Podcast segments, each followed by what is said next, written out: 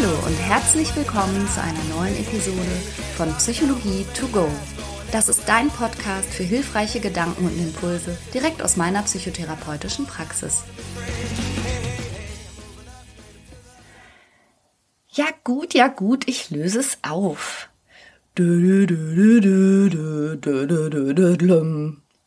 Das ist die Titelmelodie meines Lieblingspodcasts. Das ist der 5 Minuten Harry Podcast von der legendären Cold Mirror. Und da geht es darum, dass immer fünf Filmminuten aus dem Film Harry Potter minütlich, sekündlich, standbildhaft zerlegt werden, so dass eine einzelne Podcast-Episode auch schon mal fast eine Stunde geht, in der eben genau über den Inhalt dieser Filmszene in epischer Breite und Länge gesprochen wird. Und falls du jetzt denkst, Hä, wie kann man denn über fünf Filmminuten eine Stunde lang reden? Ja, das geht. Und es macht mir persönlich großen Spaß, dazu zu hören. Wem ich außerdem sehr gerne zuhöre, das ist ein psychologischer Kollege und den wirst du heute und hier näher kennenlernen, falls du ihn nicht eh schon lange kennst. Den hatte ich heute im Podcast-Interview. Wir sprechen über Angst und Mut, wie du weißt, meine Lieblingsthemen. Und wir sprechen darüber, warum wirkliche Zufriedenheit erstrebenswerter ist als Glück und was Gelassenheit damit zu tun hat. Wie du weißt, ebenfalls mein Lieblingsthema. Und ich freue mich ganz, ganz sehr, dass er heute da ist. Leider ist es technischerseits mir geschuldet, dass immer wenn wir gerade gleichzeitig sprechen, das kommt ab und zu ganz kurz vor, ein kleines Echo sich eingeschlichen hat. Ich bitte das zu verzeihen von der Tonqualität her und ich hoffe, dass du trotzdem Spaß hast beim Zuhören. Es lohnt sich, bis zum Schluss dabei zu bleiben, weil es da noch Geschenke gibt. Ja, ich würde mal sagen, los geht's. Dr. Leon Winscheid, ich bin total stolz und glücklich, dass ich dich in meinem Podcast heute begrüßen darf. Ich freue mich wirklich mega. Lass mich dich bitte ganz kurz einmal vorstellen. Du bist nicht nur der Gewinner von Wer wird Millionär und Besitzer des Schiffes MS Günther seither. ja, sondern du bist auch Psychologe, Wissenschaftler und du hast mehrere Podcasts, die alle in meiner Top 10 meiner Lieblingspodcasts rumschwirren. Zum Beispiel Besser so oder auch den Podcast Betreutes Fühlen mit Atze Schröder, den ich auch wahnsinnig gerne höre. Und jetzt hast du noch einen draufgesetzt, jetzt hast du ein Buch geschrieben. Und dieses Buch, das heißt, ich weiß nicht, wie du es bevorzugst auszusprechen, besser fühlen oder besser fühlen. Und das habe ich so an einem Wochenende wirklich inhaliert. Ich finde es fantastisch geschrieben, das ist wissenschaftlich fundiert, so wie ich das gern hab. Und du hast ja wirklich mit den führenden Wissenschaftlern dieser Welt über psychologische Phänomene gesprochen und wie man sich besser fühlt und besser fühlt. Ja, äh, hallo erstmal Franka, vielen Dank für die Einladung. Es freut mich auch total, hier sein zu können. Und ähm, das ist tatsächlich eine Frage, die ich mir so noch gar nicht gestellt habe, weil es ist ja inhaltlich was anderes. Besser fühlen oder besser fühlen. Und es ist super spannend, dass du direkt den Blick drauf legst. Das ist wahrscheinlich deiner Professionalität auch geschuldet. Denn äh, bei, bei so ganz äh, unvorbereiteten Interviews habe ich schon erlebt, dass die Leute dann sagen, ja, besser fühlen, wie kann ich es denn schaffen, mich besser zu fühlen und immer noch glücklicher zu sein und noch mit breiterem Grinsen durch diese Happiness-Welt zu rennen, dann denke ich mir, oh nein, das ist doch genau die Idee, die ich nicht habe. Sondern mein Anspruch ist ja zu sagen, wie kann ich besser mit Gefühlen umgehen? Und zwar nicht, indem ich das jetzt noch optimiere und hochschraube und weiter in dieses Selbstoptimierungshorn blase, was ich persönlich so total ablehne und, und eigentlich ganz unmenschlich finde, sondern wirklich eher in einem, naja, achtsamen, akzeptierenden Umgang. Ne? Also, dass ich explizit sage, hey, da sind auch negative Gefühle, da sind Tiefs, da sind dunkle Momente im Leben, die gehören aber dazu. Und wie kann ich lernen, wie kann ich für mich besser damit umgehen. Und am Ende des Tages, das hoffe ich dann so ein bisschen, wenn man das Buch dann durch hat, dass man vielleicht so sagt, ja, ich schaff's aber vielleicht dann auch, mich besser zu fühlen. Weißt du, also es ist so ein bisschen beides. Dieser Titel hat bewusst diese Doppeldeutigkeit. Ich möchte den Leuten zeigen, wie man anders, besser, menschlicher, ehrlicher, annehmender mit seinen Gefühlen umgehen kann und bin der festen Überzeugung, wenn man das tut, wird man sich besser fühlen. Aber es ist nicht der Anspruch des Buchs, dir irgendeine Art von höherer Zufriedenheit oder überhaupt sich besser zu fühlen zu verkaufen. Ganz im Gegenteil. Genau, also es geht gar nicht um äh, Happy, Happy Ding Dong und wie du schon sagst, ja. diese Selbstoptimierung. Ich glaube, da sind wir aber eben auch wirklich auf einer Wellenlänge unterwegs, dass es darum nie geht, sondern immer um, um Akzeptanz und besseres Selbstverständnis im Grunde, also sich selber besser kennenzulernen. Jetzt kommt Werbung. Unser heutiger Werbepartner ist Frank. Und da fühle ich mich natürlich direkt ein bisschen emotional hingezogen. Weil du Franker bist? So in der Art. Nein, aber tatsächlich fühle ich mich deshalb auch hingezogen, weil ich denke, boah, mit drei Söhnen hätten wir das mal gerne früher gekannt, oder? Du meinst einen so günstigen Mobilfunktarif in so einem guten Netz? Genau. Also wenn die ihre Podcasts auf doppelter Geschwindigkeit durchhören und dabei gleichzeitig durch alle Apps hopsen, da geht ja schon mal so ein bisschen Datenvolumen drauf. Auf jeden Fall. Wenn dann noch ein bisschen Streaming dazu kommt, dann ist ruckzuck der Monat zu Ende. Ja. Aber auch unsere Podcast-Hörer, von denen wir wissen, dass sie unseren Podcast sehr gerne im Auto und bei längeren Fahrten hören, verbrauchen natürlich auch etwas an Datenvolumen. Und das alles ist mit Frank kein Problem mehr. Denn es gibt jetzt einen äußerst günstigen Tarif im besten D-Netz. Mit Frank gibt es keine Vertragslaufzeit und damit auch keinen Stress. Man kann das einfach über App abschließen und da verwalten. 10 Gigabyte kosten 10 Euro und für alle VielsurferInnen gibt es 20 Gigabyte für 15 Euro. Und das ist wirklich, also wirklich so ein gutes Angebot. Und nicht nur, dass ihr neben diesem super Tarif auch noch eine AllNet-Flat habt und natürlich im auch getestet besten Telekom-Netz mit 5G surfen könnt. Nein, ihr könnt das sogar auch monatlich kündigen, was ich total gerne mag, ehrlich. Diese ganzen Vertragslaufzeiten ist gar nicht so meins, ne? Ja, ich weiß. Monatliche ja. Kündbarkeit ist Freiheit. Man ist also Frank und Fry. Ja. und das Beste ist, bis zum 30.06. gibt es nochmal 4 Gigabyte on top. Es gibt dann also 14 Gigabyte für 10 Euro oder 24 für 15 Euro. Und zwar mit dem Code Psychologie 4. Also sichert euch jetzt bis zum 30.06. mit dem Code Psychologie, großgeschrieben, 4, dauerhaft 4 GB monatlich extra. Und wie das funktioniert, das seht ihr in den Show Notes oder könnt es einfach unter www.frank mit ae.de slash Psychologie nachlesen. Oh, Franka, endlich mal gutes Netz. Ich bin so froh, ehrlich. ja, und die Kinder erst. Werbung Ende. Jetzt genau hast du gerade schon gesagt, dein Fazit von dem Buch wäre klar, dass man vielleicht etwas über sich lernt und sich dadurch auch besser fühlt. Aber vielleicht lass uns doch mal direkt an den Anfang des Buchs nochmal zurückspringen. Du hast gesagt, da sind ja nun mal auch negative Gefühle. Mhm. Und ähm, ganz am Anfang des Buches, in dem äh, Kapitel über, ähm, ach du, du hast immer so schöne Titel gewählt. Wie heißt das nochmal? Das Baby und das Monster? Heißt das ja. Kapitel so? Also überhaupt wunderschöne Sprache auch gewählt. Da geht's um Angst und um Mut. Und du beschreibst, dass immerhin jeder dritte Mensch im Laufe seines Lebens auch eine Angsterkrankung entwickelt, mit hoher statistischer Wahrscheinlichkeit. Und das ist natürlich was, wo ich in meinem psychotherapeutischen Geschäft auch ganz viel damit zu tun habe. Und dann habe ich bei dir von Baby 19 gelernt. Magst du darüber vielleicht kurz was erzählen? Wer ja, ist Baby 19? Das erste Kapitel ist auch tatsächlich eins meiner Liebsten, weil es eben um die Angst geht und es hat ja noch den Untertitel Die guten Seiten der Angst. Und ich möchte zeigen, dass Angst eben nicht einfach nur ein negatives Gefühl ist in dem Sinne, dass es was Schlechtes ist. Angst fühlt sich schlecht an. Das ist, glaube ich, klar. Niemand hat ja gerne Angst, aber diese negativen Gefühle wurden uns nicht mitgegeben, um uns zu ärgern, um uns zu bremsen, um uns zu stören, sondern weil sie einen Wert darstellen. Sonst hätte die Natur sie längst ausradiert. Und das lässt sich wunderschön zeigen an der Geschichte von von Baby 19. Ich habe mit Jerome Kagan gesprochen. Der ist 93, mittlerweile glaube ich noch älter und äh, Harvard-Professor, einer der weltweit führenden überhaupt lebenden Psychologen. Und der hat eine der wichtigsten Langzeitstudien, wie ich persönlich finde, zum Menschsein gemacht. In seinem Fall ging es jetzt explizit ums Temperament der Angst. Wir sind im Jahr 1989 und der Forscher damals entsprechend jünger hat sich 400 Mütter der amerikanischen Mittelschicht mit ihren vier Monate alten Babys eingeladen.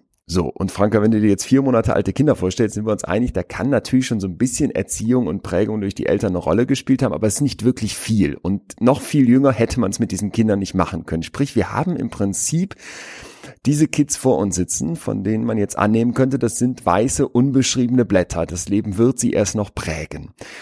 Was sich jetzt gleich herausfinden wird, was sich jetzt gleich zeigen wird, ist aber, das stimmt nicht. Also, Professor Kagan setzt die Kids in seinen, in seinen Laborraum nacheinander und zwar immer auf so einen kleinen Babystuhl und dann geht die Mutter raus und das Kind sitzt allein in dem Raum und der komplette Raum ist Kamera überwacht, Kamera gefilmt für den Versuch. Und jetzt plötzlich knarzt es aus einem Lautsprecher. Hallo Baby, wie geht's dir heute? So eine komische, unbekannte Stimme.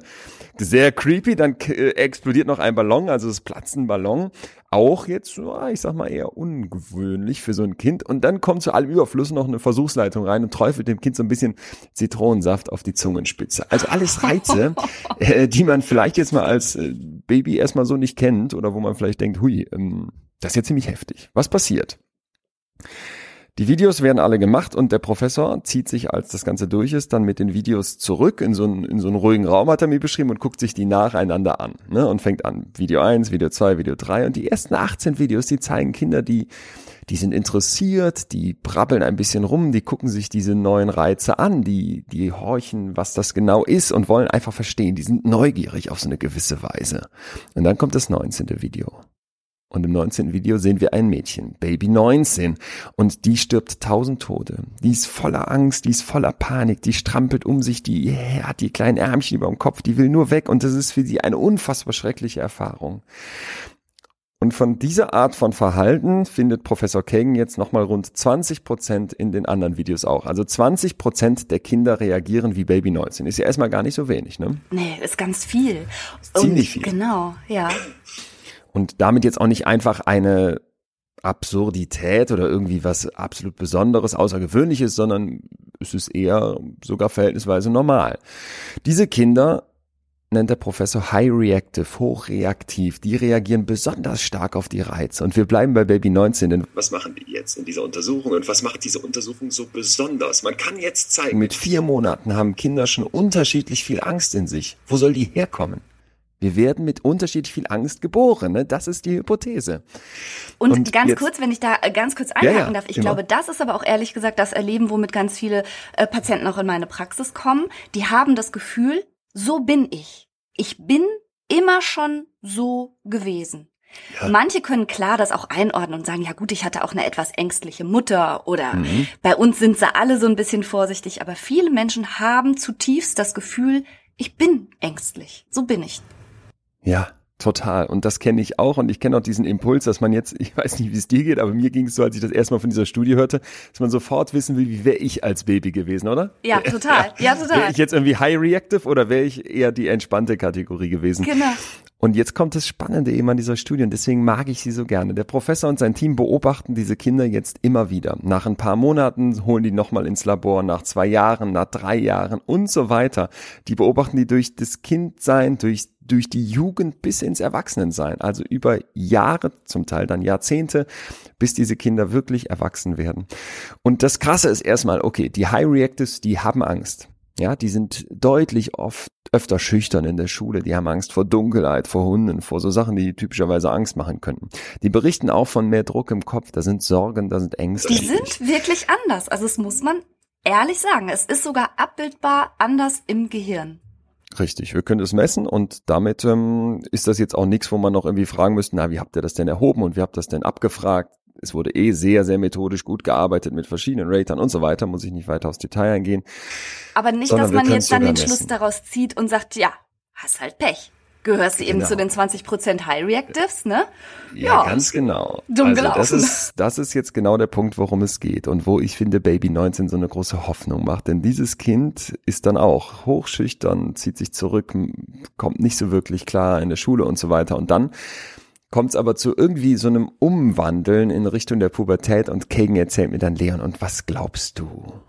Als wir Baby, Baby 19, als sie dann erwachsen ist, als sie erwachsene Person geworden ist, als wir sie gefragt haben, was machst du jetzt? Was bist du? Was ist aus dir geworden? Was glaubst du, welchen Job nimmt sie an? Und dann musst du dir das vorstellen, ich spreche mit diesem Typen, der sowieso schon so weise und so schlau ist und so viel unfassbar wichtige Forschung gemacht hat über so eine knackende Festnetzleitung von Münster nach New York und der konnte meine Spannung natürlich durch diese Leitung hören und hat sie auch genossen und zog das dann so ein bisschen in die Länge, bis er mir gesagt hat, Baby 19 schafft einen Abschluss in Harvard, also die die Elite-Uni, die herausfordernde Uni und wird dann Managerin an der Wall Street. Der Job voller Stress, voller Herausforderung, voll auf die Bühne und richtig rein. Und ich fand das so beachtlich, ob man jetzt diesen Job machen möchte oder nicht, ist egal, aber hier schafft es offenbar ein Kind mit einer Person, mit den Ängsten, die in ihr sind, die ihr mitgegeben wurden, in dieses Leben umzugehen und nicht nur das, sie schafft auch scheinbar etwas daraus zu machen, was ihr eine Kraft gibt, womit sie etwas schafft, wovon Millionen Amerikanerinnen und Amerikaner träumen. Und er sagt mir dann, eine Sache, Leon, war das. Eine Sache war das, die Eltern haben sie nie in Watte eingepackt. Dieses Kind durfte ihre Ängste kennenlernen. Diesem Kind wurde nicht erklärt, Angst ist was Schlechtes. Sie hatte keine Helikoptereltern, das hat er mir so explizit ja. gesagt, sondern sie hatte Eltern, die das Kind ermuntert haben, Angst anzunehmen. Und mein Bild dazu ist immer folgendes. In dem Moment, indem wir auf unsere negativen Emotionen so gucken, wie irgendwie der, der Stier in der Arena, den wir wie der Torero erdolchen wollen, damit es dann vorbei ist. Und du kennst bestimmt auch diese schrecklichen Ratgeber und Coachings und ja, was, genau. alles gibt, wo es dann heißt, Angst besiegen. Angstfrei durchs Leben, ohne Angst winkt das große Glück. Ich könnte, ich sag's auf gut Deutsch, kotzen. Und das ist auch das Fazit vom Kapitel. Betrachtest du die Angst vielmehr wie so ein, wie so ein Wildpferd, das ist mein Bild, dass du dass du kennenlernen kannst, dessen Vertrauen du gewinnen kannst und umgekehrt. Und dann kannst du auf dem, ohne dass du es zwingenderweise zügeln musst, einengen musst, ne, zähmen musst, kannst du lernen, auf diesem Wildpferd zu reiten. Und so müssen wir Angst betrachten. Nicht wie etwas, was da ist, um uns zu schaden. Und auch wenn wir mit unterschiedlich viel Angst auf die Welt kommen können, wir lernen mit dieser Angst umzugehen, wenn wir sie nicht, nicht kaputt gemacht bekommen, wenn sie in unserem Kopf nicht zu einem großen schwarzen Monster aufgebläht wird von Eltern, die uns so lange in Watte wickeln, dass wir nie Angst erleben, oder von einer Gesellschaft, die uns sagt, dass Angst was Schlechtes ist, sondern wenn wir sie annehmen und wenn wir versuchen, sie zu verstehen. Also ich, ich würde das gerne nochmal zusammenfassen, Leon. Also weil ich fand das Kapitel einfach so, so mega, wie du schon sagst, ermutigend. Das heißt, ja, es gibt eine angeborene Disposition. Es mag sein, dass du zu den 20% High Reactive Menschen gehörst, zu den Menschen, die als Baby bereits gewisse Temperaments- und Neugier- und Explorationsunterschiede zeigen und vielleicht ein bisschen vorsichtiger und schüchterner in die Welt starten.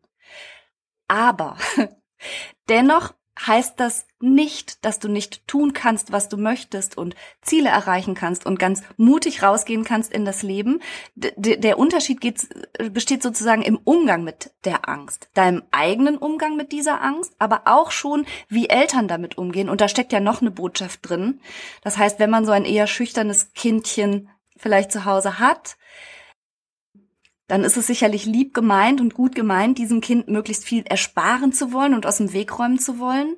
Aber jetzt hat ja Kegen genau das Gegenteil gesagt. Er sagt lieber nicht um solche Kinder herum Helikoptern und alle Herausforderungen wegräumen und äh, die immer von diesem schlechten Gefühl fernhalten, sondern lieber ermuntern, dass ja. sie es trotzdem tun. Genau das. Wahnsinn. Ganz toll. Und dann äh, bin ich noch über diesen, diesen kleinen Passus gestolpert, wo ich dran denken musste, viele Menschen nutzen ja so Selbstverbalisation. So im Sinne von, äh, so, stell dich nicht so an oder ja, so. Also stimmt, ne, Menschen ja. sind ja oft sehr ruppig mit sich. Aber bei dir im Buch habe ich gefunden, in dem Kapitel, ähm, dass eine Selbstverbalisation, die eher so akzeptierend ist, also mhm. sich selber sowas zu sagen wie, ah, guck mal, ich spüre gerade, ich bin angeregt. Also ich, ich merke gerade eine Aufregung, aber hey, was soll's? Dass ja. die viel besser damit fertig werden. Du spielst auf das Experiment von Alison Brooks an, das ist eine Forscherin aus den USA von der Harvard Business School. Und die hatten, wie ich finde, so tolles Experiment gemacht, was finde ich nochmal so ganz praktisch, diese Angst auch im Alltag greifbar zu etwas macht, was uns nicht schaden möchte. Das möchte ich nochmal unterstreichen. Angst und alle anderen negativen Emotionen sind nicht da, um uns zu schaden. Auch jemand mit einer Angststörung hat im Prinzip natürlich mit der Angst zu kämpfen und da gilt es nichts klein zu reden. Das ist etwas, wo, wo, wo es wirklich Hilfe bedarf und, und natürlich ich jetzt auch nicht der Letzte werde irgendwie sagen würde, stell dich nicht so an oder versuch doch mal in der Angst das Tolle zu sehen. Nein, um Gottes Willen. Aber es ist an dieser Stelle auch nicht die Angst, die das Problem ist, sondern der Umgang mit dieser Angst. Und ob, ob oder woher der dann falsch genau erlernt wurde, ist ja, steht auf einem völlig anderen Blatt. So, und oder die Disposition halt dafür herkommt. Das möchte ich auch noch dazu sagen. So, und jetzt zu sagen, pass mal auf, geh, verlassen wir mal den extremeren Bereich und gucken auf die große breite Masse, die vielleicht keine Angststörung hat zum Glück, auch wenn sie sehr verbreitet sind. Wie kann ich mit Angst umgehen? Dann gibt's dieses Experiment von Alison Brooks und ich beschreibe das in dem Kapitel ja relativ knackig, so dass du hoffentlich verstehst, pass mal auf, da ist diese eine Botschaft für mich jetzt als Leserin oder Leser und die kann ich in meinem Alltag anwenden, nämlich junge Menschen werden auf eine Bühne geschickt. Und zwar mit dieser, wie ich finde, schrecklichen Aufgabe, dass sie singen müssen. Also das wäre überhaupt nichts für mich, weil ich A nicht nur singen kann und B auf so einer Bühne. Genau, das gehört, glaube ich, ja. übrigens zu den Hauptängsten von Menschen ja. überhaupt. Ne? Wenn man Menschen fragt, was ihnen am meisten Angst einjagt, dann ist es häufig so, in der Öffentlichkeit was präsentieren zu müssen. Also ultra beängstigend. Ich habe es auch, ich mein Stand, mein Stand ist auch, dass das das meistgenannte ist, was Menschen fürchten. Und das müssen die jetzt machen. Don't stop believing. Don't Stop Believing vor den Leuten da singen. Und nicht nur das, manche müssen auch eine, eine, eine Rede halten, auch ziemlich schlimm, und andere müssen einen Mathe-Test machen. So, und jetzt kommt's. Wir, wir haben alle diese Situation vor Augen und den meisten von uns wird sie wahrscheinlich zumindest Unbehagen bereiten, manche vielleicht blanke Angst ins Gesicht treiben und dann läuft der Schweiß, man wird richtig so roten Flecken am Hals und denkt sich, warum jetzt die Angst stottern auf die Bühne will ich doch nicht. Und das ist eben etwas, wo man jetzt diese Leute, diese jungen Menschen dort in zwei Gruppen aufgeteilt hat. Zufällig auf zwei Gruppen verteilt und die eine Gruppe, die sollte einfach hoch auf die Bühne machen, wie sie es halt machen würden. Und der anderen Gruppe, und jetzt kommt der, der kleine Clou, und das ist, was du gerade gesagt hast, der anderen Gruppe hat man gesagt, nennt das, was in euch aufzieht. Nennt das mal nicht Angst, sondern nennt das Erregung. Ja, und das ist ja im Prinzip, ich nenne das nicht gerne Etikettenschwindel, sondern genau wie du gesagt hast, es ist ein anderes ein anderes Labeln, ein, ein Verbalisieren von dem, was ich da gleich spüren werde, eben mal etwas anders betrachtet. Und jetzt ist dieser Effekt davon heftig. Die Leute, die diese, dieses Aufziehende in sich, die das nicht Angst nennen, sondern Erregung, die singen besser, die halten überzeugendere Reden und dasselbe Muster findet sich dann sogar nochmal in den Mathe-Tests. Und das ist krass, denn man fragt die Leute dann auch, find, spürt ihr denn Angst? Und die berichten im Prinzip dieselbe Angst, die, das gleiche Ausmaß an Angst wie die andere Gruppe. Und auch deren Herzschlag, der gemessen wurde, geht mit hoch. Also diese körperliche Reaktion ist auch da. Aber dann zu sagen, pass mal auf, ich empfinde das aber als Erregung gerade, ist im Prinzip das große Geheimnis der Angst. Wofür ist die Angst da? um unseren Blick scharf zu stellen, wie so das Objektiv von der Kamera. Der Fokus wird auf das, was vor dir liegt, was die Herausforderung darstellt, gestellt. Und es wird Energie hochgefahren, damit du diese Herausforderung packen kannst. Und wenn du dir jetzt die Angst nicht mehr wie so ein Atlantikbrecher vorstellst, der von hinten kommt und dich komplett umwirft, aus der Bahn haut, sondern wie so eine Woge im Mittelmeer eher, ne, die von hinten kommt und auf der du mitsurfen kannst, ob auf einem Brett oder schwimmend, dann hast du neues Verständnis davon, wie Angst auch wirken kann. Und das ist mir eben, ist mir eben so wichtig in diesem Kapitel zu zeigen, hey, die negativen Emotionen wollen unser Bestes, auch wenn, und das ist ganz wichtig, sie sich nicht gut anfühlen, fühlen können und sie bei Menschen zum Beispiel mit einer Angststörung aus den Fugen geraten können. Selbstverständlich. Ja. Weißt du, woran ich gerade denken muss? Einer meiner Söhne, als der gerade 1,40 war. Also genau groß genug durften wir im Phantasialand ja. dann, ah. ne, weißt du, da gibt's Ich wollte gerade wissen, was was was was kann man mit 1,40 machen? Stimmt. Mit 1,40 kannst ja. du eine Menge plötzlich machen. Das war für ihn ein großes Life Goal und dann konnten wir alle möglichen Fahrgeschäfte ausprobieren und auch so richtig so Achterbahn und Freefall Tower und keine Ahnung was. Und wir haben uns darunter gestürzt und das werde ich niemals vergessen, weil wir wirklich schlotternd da ausgestiegen sind mit weichen Beinen und immer noch ein bisschen zittrig. Und er dann sagte, ja. hui, ich spüre Adrenalin im ganzen Körper. Nochmal! und ich dachte mir, wie cool. Also, weil das Arousal ist ja genau das Gleiche. Aber ob man das ja. jetzt, hui, ich spüre Adrenalin nennt oder, ach du Scheiße, Stimmt. das hat mir totale Angst eingejagt, macht halt dann den Unterschied, wie du damit umgehst, ne? Super, total. Ich, ich kenne das von mir, wenn ich auf Tour bin und ähm, bin da längst nicht so mutig äh, wie dein Sohn offenbar, denn Achterbahn und sowas, um Gottes Willen, kann und konnte ich noch nie. Denke aber auch die ganze Zeit, ich, müß, ich müsste mich mal konfrontieren. Und dann bei der Tour zum Beispiel ist es für mich so, dass wenn ich hinter der Bühne, hinterm Vorhang stehe, ich jedes Mal, ich habe ich es jetzt viele, viele Male gemacht, aber ich habe jedes Mal Lampenfieber und Angst auch davor. Und dann geht dieser Vorhang aber auf und ich weiß, da ist jetzt gleich die Angst und die kickt auch rein. Aber ich habe für mich an ganz vielen Stellen sie zu nutzen gelernt, tatsächlich in diesem, okay, das ist jetzt Kraft. Und ich pusht die dann zum Teil noch, indem ich rauf und runter springe und merke, ich fahre meinen Organismus noch mal hoch. Ne? Mir geht der Puls jetzt noch stärker. Und das ist nichts, wovor ich dann mich mehr fürchte, wie früher beim Referat in der Schule, wo ich wirklich dachte, oh Gott, dein Herz schlägt schneller, du achtest besonders drauf und jetzt schwitzt du auch noch. Himmels Willen. Sondern ich gehe heute auf die Bühne rauf und weiß, wenn ich da gleich schwitzen stehe, die Leute werden es mögen, weil es zeigt, dass es mir was bedeutet und es zeigt, dass ich hier mit Energie am Start bin und nicht irgendwie pff, ausgeleiert schon hundertmal gemacht und jetzt gelangweilter stehe. Ja, Wahnsinn, ne? Also was für ein hm. Unterschied dann eben die Bewertung der Situation macht und Total. auch die Bewertung der eigenen ähm, Körperreaktion und sich da nicht so negativ nach innen zu richten, sondern das einfach nur als Ausdruck von Energie und Kraft und Befähigung jetzt gerade zu verstehen, finde ich auch nochmal mega ermutigend.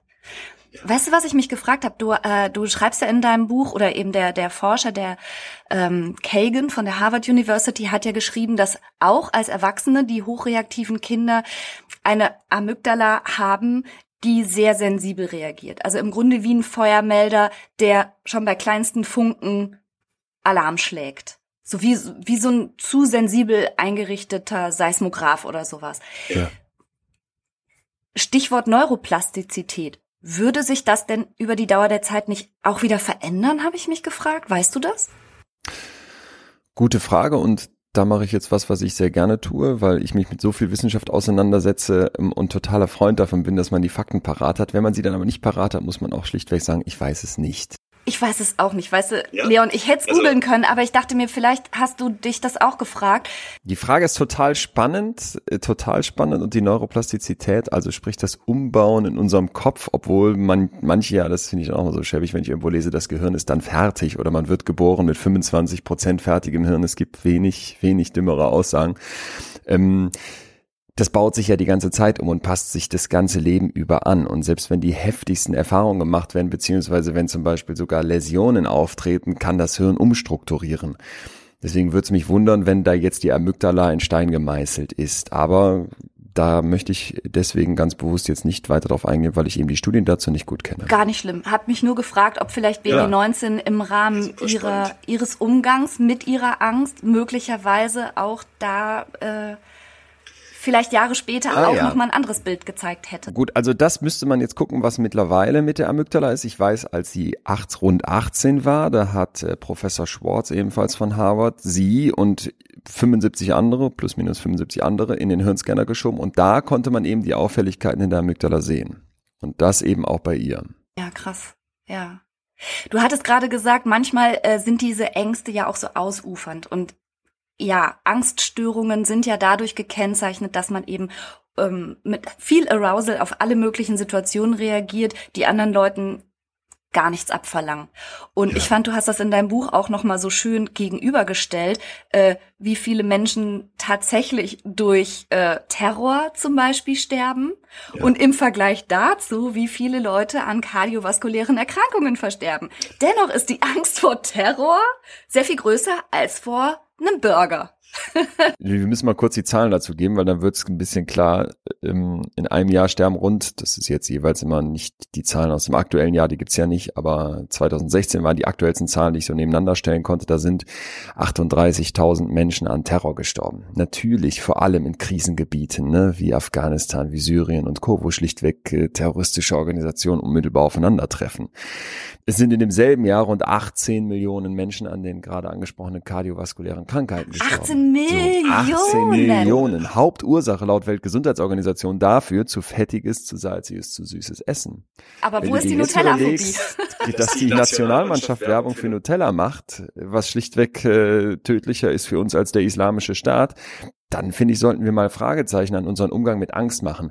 Ja. Aber, und das finde ich das Spannende eigentlich an diesem Punkt, deswegen habe ich es ins Kapitel reingenommen, das zeigt ja etwas ganz Wichtiges über unsere Ängste. Ängste wirken nicht einfach so rational. Ne? Du hast keine Angst auf dem Weg im, im Auto zum Flughafen, obwohl das viel tödlicher und gefährlicher ist, als dann in dem, in dem Jumbojet zu sitzen. Und da hast du ein mulmiges Gefühl, du denkst, oh Gott, jetzt will der gleich abstürzen beim kleinsten Ruckeln und es passiert irgendwie nahezu nie.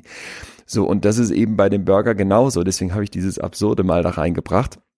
Finde ich, zeigt aber ganz schön auch dieser Anspruch zu sagen, pass mal auf, ich packe jetzt meine Gefühle einfach so irgendwie rational und dann ist das Problem gelöst.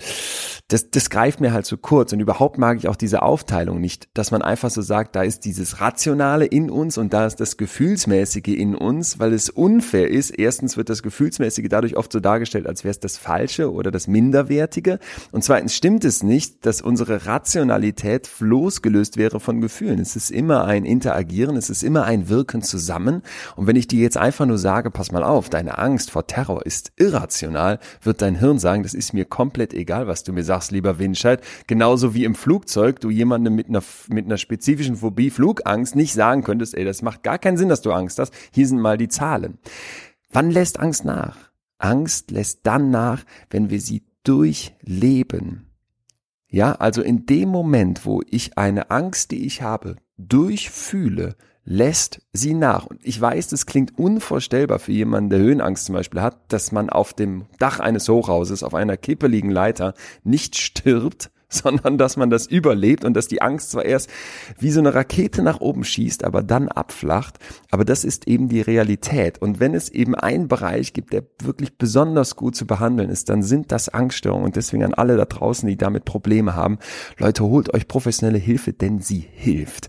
Und das ist, finde ich, ein total positiver Punkt dabei. Und für alle anderen, die vielleicht keine Angststörung haben, sondern einfach mit ja den alltäglichen Ängsten so hasseln oder Sorgen im Kopf, die sie nachts wach werden lassen oder dem Referat Referat oder sich immer hinten anstellen, wenn es um Präsentationen in der Firma geht.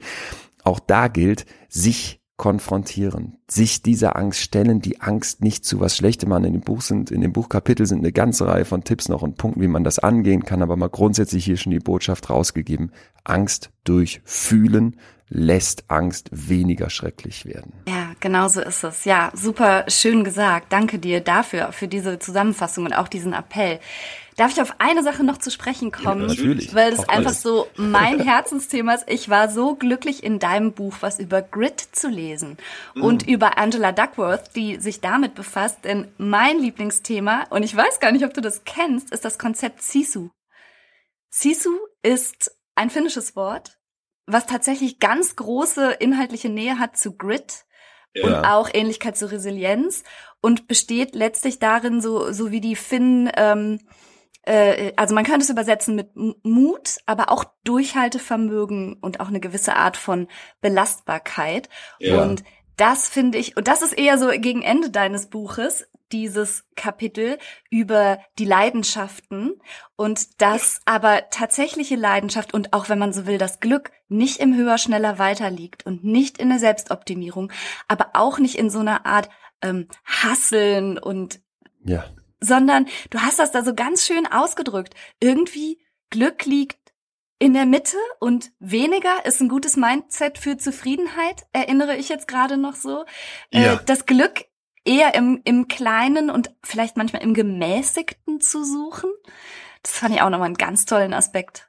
Ja, vielen Dank und danke, dass du so, so, so da schon eingestiegen bist. Das letzte Kapitel geht um Zufriedenheit und ich kontrastiere im Prinzip die Zufriedenheit zum Glück weil es so diese Glücksmentalität bei uns gibt, ne? Glücksseminar hier, Glückscoaching da, wie kann ich es schaffen, nochmal zehn Prozent glücklicher zu sein oder es sind manchmal noch höhere Werte.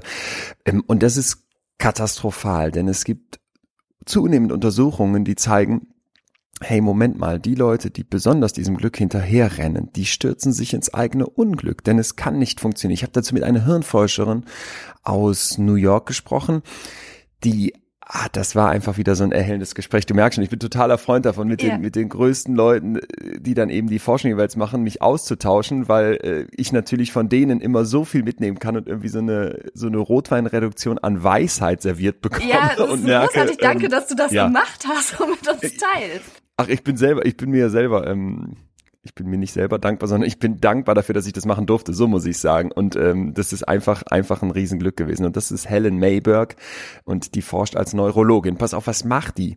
Die hilft Menschen, die schwerst depressiv sind, wo zig andere Versuche vorher nicht geholfen haben, also wo Therapien nicht anschlugen, weder Psychopharmaka noch Verhaltenstherapie. Und die baut denen dann, ich sage jetzt mal so technisch, Hirnschrittmacher ein. Mhm So, und da hat man lange Zeit gedacht, man macht denen im Prinzip, ich vereinfache jetzt stark, Elektroden in Regionen im Hirn, die für diese Glücksgefühle zuständig sind. Also der kurze, gute Kick, ne? Ich fühle mich gut. Und dann hat man den Leuten zum Teil sogar früher noch so Hebel mitgegeben. Da konnten die dann draufdrücken und dann haben die sich gut gefühlt. Und da gab es ja so zum Beispiel Fälle, wo dann eine Frau diese Hebel hatte, diesen Hebel hatte. Und die hat so oft gehebelt, dass sie am Ende an dem Finger, womit sie hebeln musste, eine offene Wunde hatte. Also wir werden so gierig nach diesem kurzen kleinen Glücksmoment, jetzt hier im Extrembereich, wenn wir uns den im Kopf mit einer Elektrode auslösen können, wie das Süchtige sind. Ja, Helen Nabel hat mir das ganz klar gesagt. Die verhalten sich wie Kokainsüchtige. Die können nicht mehr anders, als sich permanent dieses Glück in den Kopf zu hebeln. Warum erzähle ich das? Wenn wir an uns selber mal denken, dann haben wir keine Elektroden im Kopf, zum großen Glück. Und die meisten von uns sind auch nicht, die allermeisten von uns sind auch nicht depressiv und zum Glück auch nicht so schwer depressiv, dass andere Therapien nicht geholfen haben. Und trotzdem ist da etwas drin, was uns alle betrifft. Und das hat sie mir auch beschrieben. Es ist dieser kurze Rausch des Glücklichseins. Ich habe einen Orgasmus, ich esse Schokolade, ich mache was Aufregendes, ich kaufe mir noch ein paar Schuhe, ne? Und vielleicht kaufe ich mir noch ein paar Schuhe und dann noch eins und dann schnell das neue iPhone. Und in all diesen Momenten fühle ich mich kurz gut. Aber unser Hirn ist eben so geschaltet, dass die Dinge, die sich gut anfühlen, dann immer mehr werden müssen, um nochmal das gleiche Ergebnis zu haben.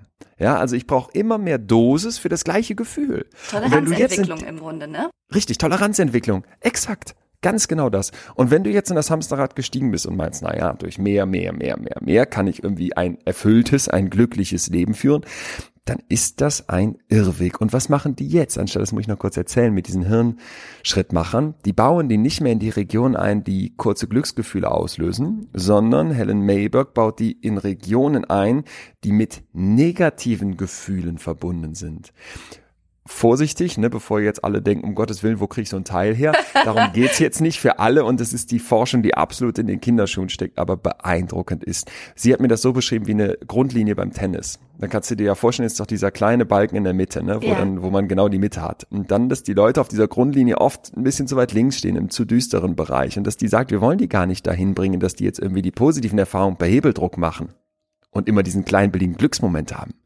Wir wollen die zurück auf die Mitte holen dass die ihre eigenen positiven Erfahrungen machen können. Und das fand ich, fand ich so ein schönes Bild, weil es eigentlich meine Kapitelidee zusammenfasst.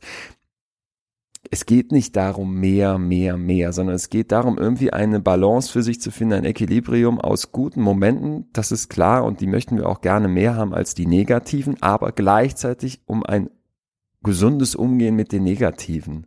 Und das war für mich deswegen auch das letzte Kapitel, weil es so dieses ganze Buch zusammenfasst. In dem Moment, wo ich negativen Gefühlen die Tür aufmache. Und denen sag, ich nehme euch an und ihr seid jetzt da, wie Besuch, dann ist das natürlich so, dass ich manchen Besuch vielleicht nicht so gern mag wie eine Schwiegermutter, die sich fürs Wochenende angekündigt hat und dann die ganze Zeit da sein will und motzt, dass ich nicht gut genug aufgeräumt habe. So, okay. Aber es ist ja nichtsdestotrotz ein Besuch. Und ich würde jetzt ja auch der nicht die Tür zulassen und die vor der Tür stehen lassen, bis die anfängt rumzuradauen oder bis da ein Konflikt entsteht, der explodiert. Und so ist es. Mach allen Gefühlen die Tür auf, lass sie rein und nimm sie an. Verurteile dich nicht dafür, dass sie da sind, denn sie sind nun mal da. Und dann werden sie auch wieder gehen und es wird wieder besser. So. Und das. Und, und Konsum und mehr, richtig. mehr, mehr ist halt einfach nicht der Weg. Das ist deswegen nicht der Weg, weil es so der Versuch wäre, dass du die ganze Zeit die Tür offen stehen hast und draußen hängt ein Riesenschild an Tag der, Tag der offenen Tür für positive Gefühle. Ja, dann hat irgendwann keiner mehr Bock, dich zu besuchen. Das ist so irgendwie komisch, ne? Also sowas äh, funktioniert nicht. Und darum geht's mir in dem Kapitel zu sagen, pass mal auf, wenn du ein zufriedenes Leben haben möchtest, verabschiede dich von der Idee mit irgendwie mehr, mehr, ob das Konsum ist oder ob das ein höher, schneller, weiter ist, Glück anzuhäufen, denn Glück ist flüchtig, Glück geht wieder weg und vor allem brauchst du immer mehr, um die gleiche, um das, um den gleichen Effekt zu haben und deswegen konzentriere dich auf Zufriedenheit. Ich mag dieses Wort viel lieber, weil der Frieden drin steckt. Und versuche die zu kultivieren, statt dem Glück hinterher zu rennen. Die Finnen sind im World Happiness Report, ich glaube, zum vierten oder fünften Mal inzwischen das glücklichste Volk der Welt. Und ich muss gerade daran denken, dass äh, die Finnen ja teilweise das sehr gerne haben, den Sommer in ihren Möckis zu verbringen, wo sie noch nicht mal Strom oder fließendes Wasser haben. Und diese Art von Reduktion und sich zurücknehmen und einfach nur mit sich und in der Natur sein und so auch auf eine gewisse Art kultiviert haben, was eben so gar nichts mit mehr, höher, schneller, weiter, bling, bling zu tun hat. Und ja. äh, das, das finde ich auch nochmal ein ganz ganz schönes Konzept, das du da zum Schluss deines Buches reingebracht hast, eben mit der Zufriedenheit und der inneren Gelassenheit. Gelassenheit ja, bedeutet vielleicht total. auch einfach mal, dass man Sachen lässt und nicht immer mehr macht. Stimmt, das stimmt, ja. Ja, ist ja, ist ja nicht zufällig der Untertitel vom Buch, eine Reise zur Gelassenheit. ich betrachte das Ganze ja tatsächlich wie eine Reise durch zehn große Gefühlswelten und eine Reise, die auch so gesehen kein Ende hat. Denn ich sage den Leuten nicht, wenn das Buch vorbei ist, ist eine Reise vorbei, sondern natürlich geht die weiter und ich habe halt mal eine Karte für zehn Bereiche dieser Reise hingelegt. Aber natürlich glaube ich, das, was man dann daraus macht und so wie es dann für einen selber weitergeht, das ist dann der, der weitere Weg, den wir alle gehen müssen. Das war ja auch der Anspruch, jetzt nicht zu sagen, hier ist die eine Wunderpille oder hier ist das eine Geheimrezept für das gelungene Leben, denn das gibt es nicht, sondern ehrlich mit den Leuten zu sein und auch kein Ratgeber zu schreiben mit erhobenem Zeigefinger oder Bulletlisten, sondern Impulsen und Denkanstößen. Und bei diesem, bei diesem letzten Punkt halt eben mit dieser Zufriedenheit fand ich noch so spannend einen Gedanken aus der Forschung, der umstritten ist, das sage ich auch dazu, aber den ich so interessant fand, nämlich, dass es irgendwo auch ein zu viel geben könnte an Zufriedenheit, ne? So dass du sagst, pass mal auf, in dem Moment, wo du vielleicht auf einer 10 von 10 stehst, bist du irgendwie auch so einem Stagnieren dann hockst du da äh, zufrieden im Butterfass, ne, und alles soll jetzt passen und irgendwie sozusagen, naja, vielleicht ist auch eine acht okay, ne, eine acht von zehn, weil ich dann noch einen gewissen Antrieb habe und weil dann vielleicht auch noch nicht alles perfekt ist und das Menschsein ja vielleicht auch daraus besteht, dass man hier und da nochmal einen kleinen Hassel lösen muss und nochmal ein Problem hat und eine Herausforderung kommt, die einen nicht perfekt zufrieden macht. Das fand ich, fand ich einfach einen sehr drucknehmenden, einen, einen sehr menschlichen Gedanken. Und, ja, ähm, absolut. Das war dann entsprechend auch der letzte. Sehr schön. Einen Satz habe ich zum Schluss mir noch rausgeschrieben. Das kuriose Paradoxon ist, dass wenn ich mich akzeptiere, so wie ich bin, dann verändere ich mich. Carl Rogers. Yes. Das fand ich einfach ja. auch nochmal noch mal ganz, äh, ganz schön, habe mir das rausgeschrieben, weil das auch so meiner psychotherapeutischen Erfahrungswelt entspricht, dass Leute ganz viel kommen mit dem Wunsch, sich in irgendwelche Richtungen so mit, mit Druck verändern ja. zu wollen und eben auch immer orientiert an diesem höher, schneller, weiter Gedanken oder oft jedenfalls, aber tatsächlich die Lösung erstmal in einem Verständnis, einer Akzeptanz und einem, ja, einer liebevollen Selbstzuwendung besteht. Und darin liegt schon ganz viel Heilung. Total. Ich mache im Herbst, wenn das interessiert, darf ich es kurz erwähnen, eine Masterclass, die ich jetzt schon zweimal gemacht habe, wo es genau um diese Idee geht. Und ich muss gerade dran denken, weil man kriegt so ein Workbook zu dieser Masterklasse, rund 100 Seiten voller Wissenschaft, Impulse und Übungen und dann Live-Sessions mit mir. Und eine der wichtigsten Seiten ist für mich genau dieses Carl Rogers Zitat ganz groß ausgedruckt in dem Workbook. Und das ist das, was ich den Leuten dabei mitgebe und was, was sie mir immer wieder spiegeln. Wenn du da jetzt hinkommst und sagst, so, ich jetzt in acht Wochen lang geht das, immer wieder mit so Unterbrechungen natürlich, aber eben so ein begleitender Kurs. Ich muss mich jetzt hier komplett von links auf rechts drehen und ich will da ganz anders rausgehen, als ich reinkam und ich muss jetzt irgendwie der neue Mensch werden, dann hast du schon verloren. Gehst du da rein mit einer akzeptierenden Haltung dir gegenüber und sagst, pass mal auf, das und das bringe ich halt mit und so und so bin ich und jetzt will ich mal gucken, ob ich da vielleicht Schrauben nachdrehen kann, ob ich hier mal nachjustieren kann und vielleicht über die Zeit was Neues, einen neuen Blick auf mich entwickeln kann na, dann wirst du was ganz anderes daraus mitnehmen und wirst wahrscheinlich viel mehr bei dir auslösen, als wenn du da irgendwie mit so einer Verbissenheit rangehst. Und deswegen mag ich dieses Zitat total gerne, weil es irgendwie mittlerweile auch so der, der Kern dieser, dieser Arbeit da geworden ist, die ich in diesen, in diesen Masterclasses mache. Ach schön, guck mal, ich schwöre, es war nicht abgesprochen, sondern ich habe mir völlig unabhängig davon auch das Zitat äh, rausgenommen. Ja. ja. Gut, mein lieber Leon, wo wir bei Gemeinsamkeiten sind, wir sind übrigens beide aus Bensberg. Oh. Ja. Ein, ein, ein, Schicksal, das viele trifft, die lieber wie ich in Köln äh, geboren werden, beziehungsweise das gerne im Pass stehen hätten. Jetzt steht da Bergisch Gladbach. Bei mir auch. Die Geburtsklinik äh, für Köln war das ja. Immer, ne? Spallotti. Da oben. Ja, ja, ja, ja, genau. Und, ähm, und ähm, viele Kölnerinnen und Kölner werden dann aus Köln rausgefahren von ihren Eltern und in Bensberg zur Welt Um in Bensberg geboren zu werden. Bisse Bergisch Gladbacher. Heidi Klum äh, teilt unser Schicksal, Caroline Kebekus, soweit ich weiß, auch und bestimmt noch ein paar andere. Ja, Tja. hätte schlechter laufen können. Ja, ist okay. Ich jetzt so hin. Liebe Bergisch Gladbacher. Danke für nix. Du, hör mal, wenn die, die Masterclass äh, spruchreif ist, lass mich das doch gerne nochmal wissen. Sie ist spruchreif. Man kann sich schon anmelden unter www.wemind.de, WeMind mit Y.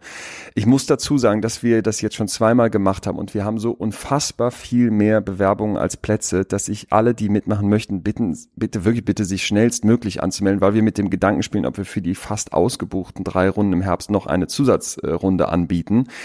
Aber genau, das ist schon spruchreif und nicht nur das. Wir haben es jetzt schon zweimal gemacht und die Rückmeldung war so überwältigend und die meisten sind direkt dabei geblieben und haben nochmal mitgemacht, also haben für den nächstes, für den nächsten Themenblock mitgemacht. Es gibt drei große Gefühle in einer Masterclass. Es sind acht Wochen.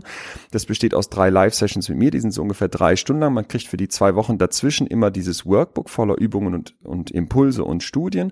Man hat dann noch diesen Online-Bereich bei WeMind, wo man auch wieder Videoimpulse kriegt, exklusive Podcasts von mir, Gespräche mit den Forscherinnen, die ich geführt habe, mal übertragen oder mitgefilmt und einen Community-Bereich und wir haben ja drumherum ein wirklich umfangreiches Programm, wobei für alle gilt, das ist mir auch ganz wichtig, kein Stress. Ne? Man macht da mit für sich und das soll eine gute Zeit sein. Das heißt, es ist ein fettes Angebot, aber man nimmt mit, was man mitnehmen möchte und man behält den Zugriff auf diese äh, Unterlagen und Inhalte sehr lange. Das heißt, selbst wenn man das nicht in den acht Wochen alles machen möchte oder schafft, kann man das ganz entspannt machen. Ach krass, ja. cool. Ich werde das sehr gerne äh, in den Show Notes mit verlinken, ja, wenn ich darf.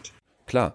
Ja, und äh, lege allen Podcast-Hörern des heutigen Tages auch unbedingt nochmal das wunderschöne Buch Besser fühlen oder auch besser fühlen von Leon Winscheid ans Herz. Es ist wirklich äh, voll ganz fantastischer Impulse und vor allen Dingen eben aber auch auf die Art und Weise wissenschaftlich fundiert, dass man das ganz, ganz guten Gewissens auch so weiterempfehlen kann. Vielen Dank, Franka. Ich werde es nicht mehr aussprechen können, ohne an dich zu denken, weil ich jetzt immer darüber stolper. Besser fühlen? Besser fühlen. Danke, Leon, dass du dir die Zeit genommen hast. Ja, sehr, sehr gerne. Ganz viel Spaß gemacht mit dir. Und äh, ich würde mich freuen, wenn wir das vielleicht bei Gelegenheit nochmal wiederholen oder wenn du aus deiner Masterclass nochmal berichten kannst. Ich hätte mit dir wirklich über jedes Kapitel wahnsinnig gern gesprochen deines Buches, aber ich finde, durch das erste und das letzte Kapitel haben wir eine schöne Klammer drum geschlossen. Wenn wir im Schnitt dann zwei Stück schaffen, haben wir noch vier Folgen vor uns. Lad mich gerne wieder ein, Franka. Ich komme auf jeden Fall. Super. Unbedingt. Und Leon, jetzt ganz am Schluss noch eine mega Überraschung für meine Hörer. Du hast uns ja noch was mitgebracht.